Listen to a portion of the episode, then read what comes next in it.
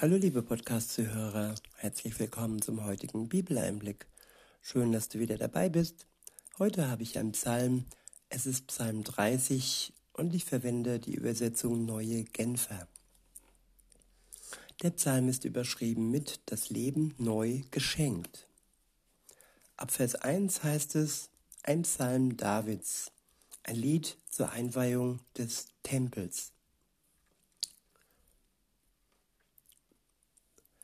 Ich will dich preisen, Herr, denn du hast mich aus einem tiefen Abgrund heraufgezogen und meinen Feinden keinen Triumph über mich gegönnt. Ich wiederhole, ich will dich preisen, Herr, denn du hast mich aus einem tiefen Abgrund herausgezogen und meinen Feinden keinen Triumph über mich gegönnt. Ja, die Weltgeschichte. Dort gab es viele Menschen, die Gott preisen konnten, weil er sie aus einem tiefen Abgrund herausgezogen hat.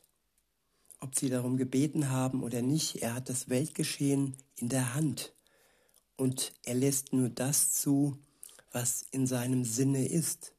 Es gibt genau abgesteckte Grenzen. Und jeder Tag ist nach seinem Plan. Nichts ist chaotisch, auch wenn es manchmal so erscheint. Aber wenn man zurückschaut, was passiert ist, dann ist es doch klar, alles hat ein Ende. Und es ist ein vorbestimmtes Ende, das Gott festgesetzt hat. Darauf können wir vertrauen und darauf haben wir sein Versprechen am Ende der Zeit, am Ende der Welt kommt Jesus wieder. Und ob es dann das letzte, äh, ja, ob das der letzte tiefe Abgrund ist, das sehen wir dann. Denn im Moment können wir nur sagen, ja, es gab schon viele Abgründe in dieser Weltgeschichte. Und Gott hat es von seinem Thron aus beendet. Und Jesus, wenn er wiederkommt, wird es beenden ja, durch seine Person, durch seine göttliche Macht heraus und das sichtbar für alle Menschen. Und es wird kein Triumph geben von den Feinden. Sie werden jämmerlich, ja, dahin siechen und zu Ende gehen, die im Moment noch, ja, die Welt quälen. In Vers 3 heißt es, Herr, mein Gott, im Gebet schrie ich zu dir, und du hast mich geheilt. Herr, du hast mich aus dem Totenreich zurückgeholt und mir das Leben wieder neu geschenkt. Vor dem sicheren Tod hast du mich bewahrt. All die Machthaber sind im Moment ja dem sicheren Tod ausgeliefert auch wenn es ihnen gut äh, gehen mag, trotzdem äh, sind sie auf dem Weg, der sie in den Abgrund führt und in den sicheren Tod hinein. Und all die ja, Geschlagenen und all die Gequälten, sie sind bewahrt, auch wenn rein äußerlich in der Welt oder vielleicht auch aufgrund ihrer Gebrechen, ihres Leibes, ihres Körpers alles anders scheint. Aber in Wirklichkeit bewahrt sie Gott vor dem sicheren, ja ewigen Tod. Es ist nur ein kleiner Tod für unseren Körper, für dieses irdische Leben. Und ja, im Vergleich zum ewigen Leben, das uns Gott schenkt, ist dieses Leid, das wir heute erdulden dürfen, ich sage nicht müssen, sondern dürfen, etwas, das nicht ins Gewicht fällt. In Vers 5 heißt es, singt und musiziert für den Herrn, alle, die ihr ihm die Treue haltet. Preist ihn, denn ihr, den ihr als den heiligen Gott kennt. Ja, Gott kennenzulernen, Gott kennen, das ist die Aufgabe und das Ziel eines jeden Menschen. Und wer Gott kennt, der wird auch von Gott, von Jesus erkannt, wenn er wiederkommt auf diese Welt. Und er wird dann sagen, ja, du bist mein Freund. Du kennst mich und ich kenne dich. Und alle anderen scheinheiligen Heuchler, die äh, vielleicht hohe Ämter in Kirchen und so weiter hatten, ja, zu dem einen oder anderen wird er sagen, ja, ich kenne dich nicht, denn du kennst mich genauso wenig. Es ist wichtig, eine Beziehung mit Gott zu haben und den kennen zu lernen. Nicht nur äußerlich wie ein Job, den man ausfüllt, sondern ja vom Herzen her, durch die Beziehung und durch die Liebe, die uns in uns wohnt, die Gott in uns ausgießt und eben lebendig und keine tote Beziehung. In Vers 6 heißt es, denn nur einen Augenblick dauert sein Zorn, aber ein Leben lang seine Güte. Noch am Abend weinen wir, doch am Morgen kehrt wieder Jubel ein. Ja, und das ist jetzt nicht buchstäblich als Abend ähm, ausgelegt, zu aus, äh, zum Auslegen so gedacht. Dieser Abend könnte auch länger dauern.